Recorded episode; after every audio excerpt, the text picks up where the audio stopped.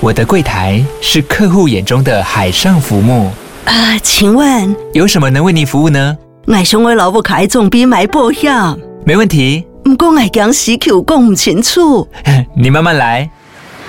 办您靠岸，台银人寿一直都在，以安心、可靠、诚信、稳健为本，尊重多元，关怀弱势。因为台银人寿，我不再漂流。以上广告由台银人寿提供。嗨，你正在收听 Tasha 的健康管理，照顾你的身心灵。这一集想要跟大家聊聊听力，其实这个主题很重要诶。不过我们今天呢，就先来浅谈关于听力。讲到听力退化，各位应该会先联想到老人家。在台湾啊，六十五岁以上的长者，他的听力受损的盛行率，哦，大概每四个就会有一到四位，哦，所以你知道很多是潜水的，就是它本身是有听力受损的情况，但是可能没有积极的去处理。最主要的原因当然是老化。部分是因为药物的影响，哈，影响到我们听力相关的一些细胞，但是不用过度的紧张。其实超过六十 percent 的听力损伤的问题，都是可以在初期做解决。其实听力呢，就跟视力很像，我们近视或是弱视，会不会去戴眼镜、配眼镜？甚至现在，我身边好多朋友去做近视雷射，我自己也是啊。这个雷射，近视雷射真的是早做早享受，因为而且 听说一直疯狂的在涨价。但是眼镜，好，眼镜好像越来越便宜哦。以前配起来很贵呢，现在现在是越来越便宜啊。那你说助听器呢？好，因为视力要用眼镜或是雷射来做矫正，听力的矫正，好像大家想到的应该就是助听器吧。诶，没错，不管是透过助听器以后，那比较特别一点会用电子耳，甚至是一些附件，看他听力受损的原因，矫正情况之下呢，大部分的人呢、都可以再听到声音，然后越听得越清楚。但是重点就是，很多的听力受损的患者，他本身可能也不知道自己是听力的问题，或是不想面对，所以家人的关心是很重要的，以及以及规律的听力的筛检。因为呢，呃，听力的受损呢、不只是说哦，我就听不清楚，反正你就大声一点，这样就好了。其实他对环境的察觉是会大幅的下降，那与别人沟通的敏感度也会下降，速度也会下降，所以可能别人讲话就会觉得没耐心，然后要很大声。其实我们说的人也不是很开心嘛。那如果到了中度的受损的话呢，通常会影响到沟通。然后他可能就活在自己的世界，当然就会很也很不喜欢跟别人沟通，甚至在重度更严重一点，会影响到他的认知能力，从听不到变成听不懂。这个其实呢是跟听力有很大的关系的，不是我当然听不到，我就阅读这样好像也可以，或是啊、真的完全听力听不到的人，他可能就是用手语嘛，但手语其实也是一种沟通，可是听力对于大脑的刺激是非常非常重要的，所以除非你是天生就听不到。也没有办法矫正的，不然像我们是原本很依靠视觉、听觉来跟外在连接，结果你的听力越来越受损，你也没有去矫正的话，其实对于我们的认知功能，好是会有很大的影响。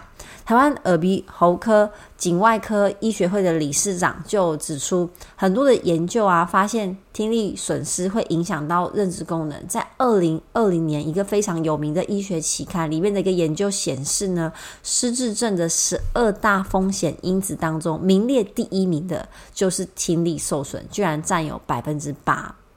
那另外啊，因为听力受损造成大脑的刺激变少。哦，所以他的听神经可能就会萎缩，他的语音辨识能力会下降，就很像我们平常在跟 Siri 说 “Hi Siri”，就你发现你要讲很大声，或者讲得非常的咬字很清楚，Siri 才会理你，类似这样的。状况，那听力受损持持续的呃变严重，他的认知功能不断的衰退，影响到沟通，也影响到他的社交以及他参与外在活动的意愿哈，因为觉得去到外面也没办法跟别人做很良好的沟通，所以会容易诱发啊忧郁症，好，甚至整体的衰弱，就退化的会很快，这样家人照顾起来真的也是比较辛苦，所以最好是尽早发现呢，尽早的做矫正。那我们听力的分级呢，一般正常就是，呃，你用气音讲话，我们都听得到嘛，就是二十五分贝仍然是听得清楚的。那如果轻度的受损，就是你的声音要大于二十五分贝，所以像是。你在安静的空间，时钟滴答滴答的声音，好，可能就听不太到；或是那种在很安静的晚上啊，微风吹过树叶那种沙沙的声音，可能也听不太清楚。但是勉强还知道有这个风声。那到中度的情况呢，就是声音要大于四十一分贝，大概是像我们平常这样正常说话的声音，他可能会已经听不清楚，或者你讲快一点，字连在一起，他可能就听不清楚。像周杰伦唱歌，他可能听不清楚歌词，这个已经到了中度，好，听力受损的情况。那中重度呢？中重度的听力受损会发那个身心障碍手册，因为它会被称为轻度的听障。好，这时候已经有来到了听力的呃障碍，而不是听力受损而已。声音必须大于五十六分贝才听得清楚，所以像是呃。那个小狗热情的叫声，好，或是在马路上车子的喇叭声，大概要这么大声，他才听得到。然后到重度的听力损伤，好，中度的听障，要声音大于七十一分贝。所以像是我们呃在火车站，火车开过去的声音，好，或是公车那种嗯嗯引擎声，不是那种环保公车哦，就是旧的公车的这种引擎声。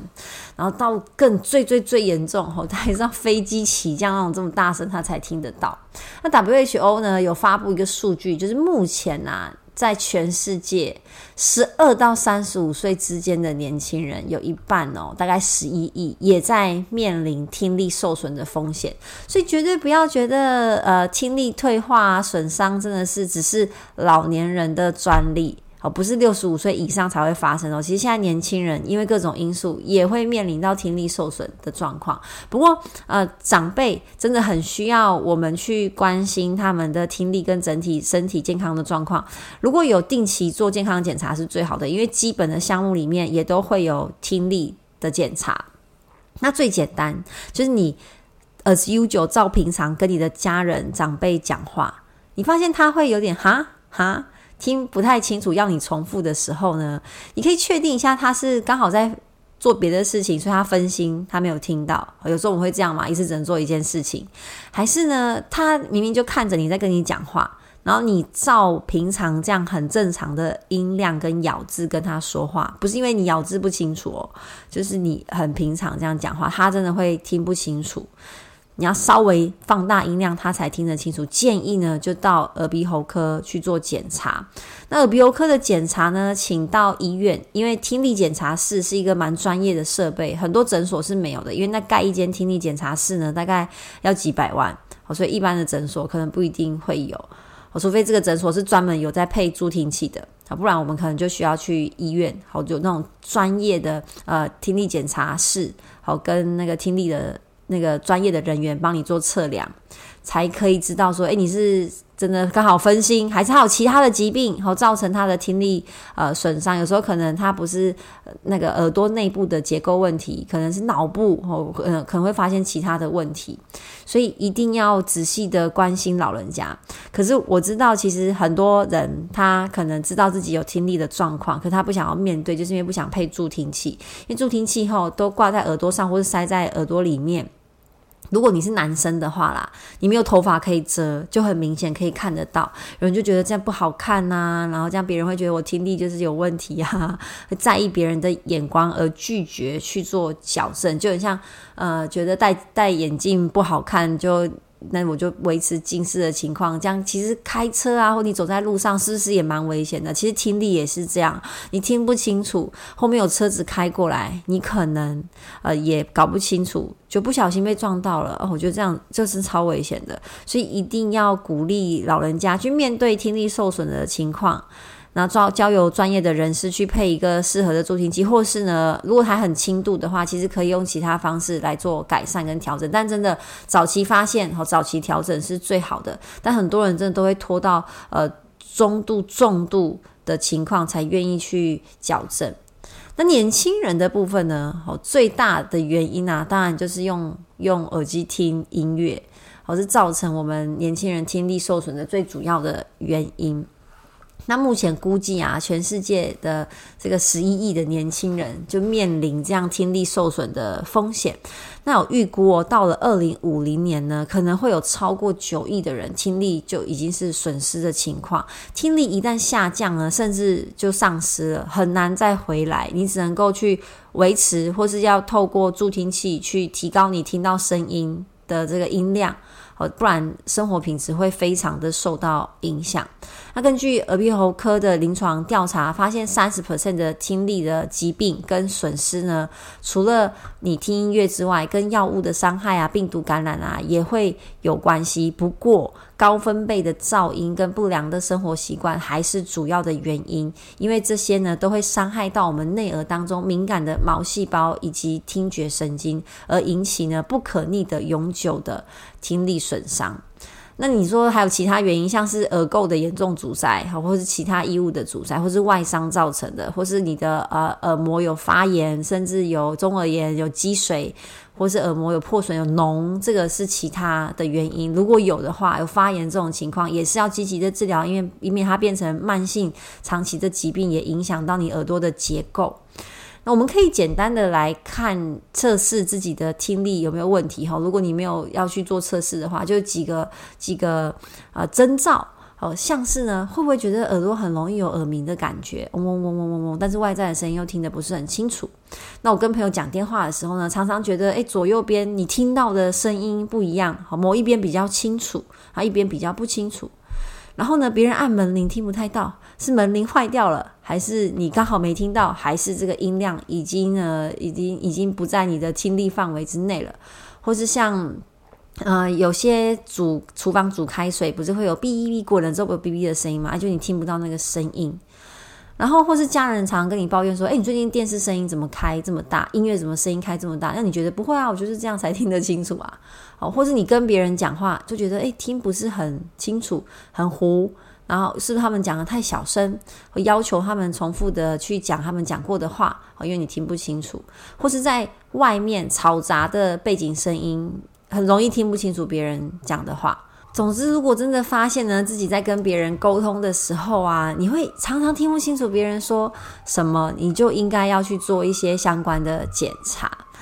那喜欢用耳机听音乐的人呢，有四个习惯很重要。第一啊，一天不要超过一小时，要让耳朵适当的休息，因为平常耳朵是没有办法休息，它是二十四小时开机的。第二，尽量降低音量，最大音量控制在六十 percent 以下。第三呢，很吵的环境啊，就不要再用耳机，因为你那声音会放得更大。第四呢，是可以用 app 去监测你的耳机的音量，如果过大的话呢，就发出一个警告声。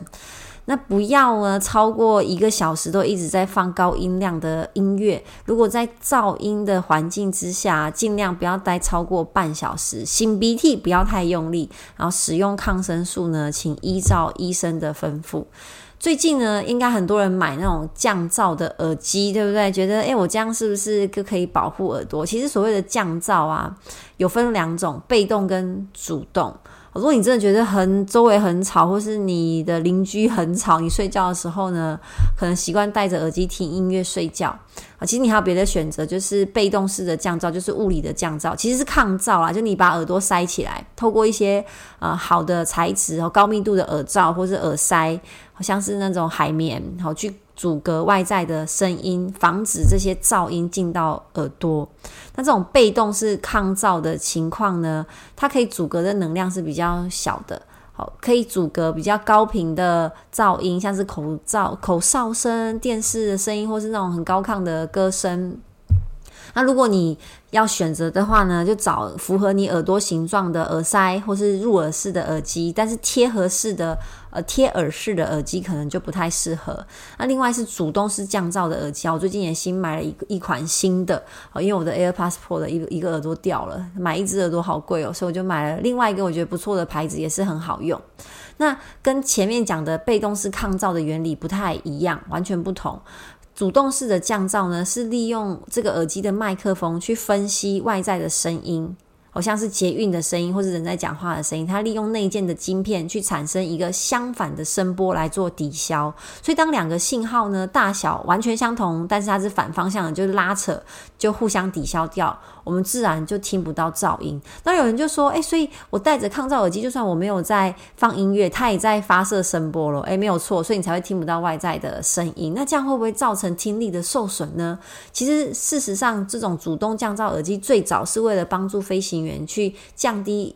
飞机那种引擎声很大声而造成的噪音会伤害到他们的耳朵，所以技术层面来说，它本身并不会有伤害性。那另外一个角度来说呢，它可以降低使用者因为噪音造成的身心问题。那有人一开始在戴这种主动式降噪耳机的时候，会觉得耳闷跟耳鸣。我自己第一次戴的时候也会有，就很像那溺水的感觉。其实很多人都有坐飞机的经验，对不对？当一飞机爬升的时候，你就会有那种耳朵很闷，甚至有点耳鸣、晕晕的感觉。其实这就是因为耳内外的压力改变。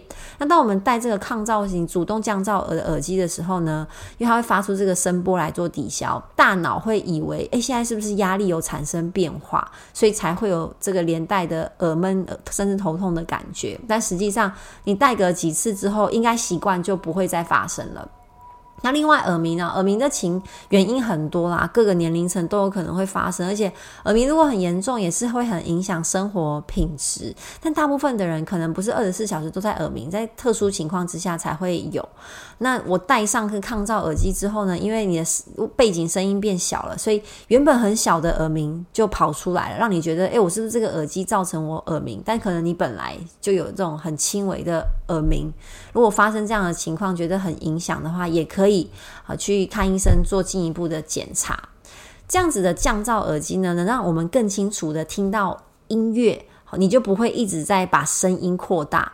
所以，其实相较于没有降噪功能的耳机来说，它反而对于耳朵是没有伤害的。好，更安全一点的，但是你使用的时间依然很重要，依然非常的重要。不是说哦，这个很安全，我就可以一整天戴着，也是不建议的。好，就是一天听音乐的戴耳机听音乐的时间呢，最好就限制在一个小时。而且耳罩式会比耳塞式来得好，因为这样耳塞式是直接把这个声音就放一个麦，放一个喇叭，直接塞到你的耳膜，所以它对于耳膜直接的刺激是更大的。那耳罩式虽然很高调，哦，不过它对耳朵的保护功能其实是好的，好，所以不管你是用哪一种耳机，不管你的呃使用音量很重要，使用时间也很重要，保护我们的耳朵，以免引发引发不可逆的听力受损。因为并没有呃特殊的药物或是手术可以去逆转我们的听力受损的情况。如果到了很严重的程度，真的只能靠助听器。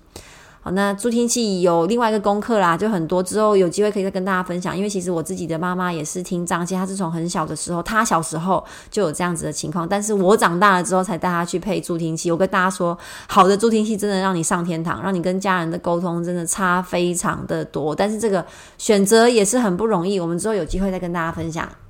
我们下期见喽，拜拜。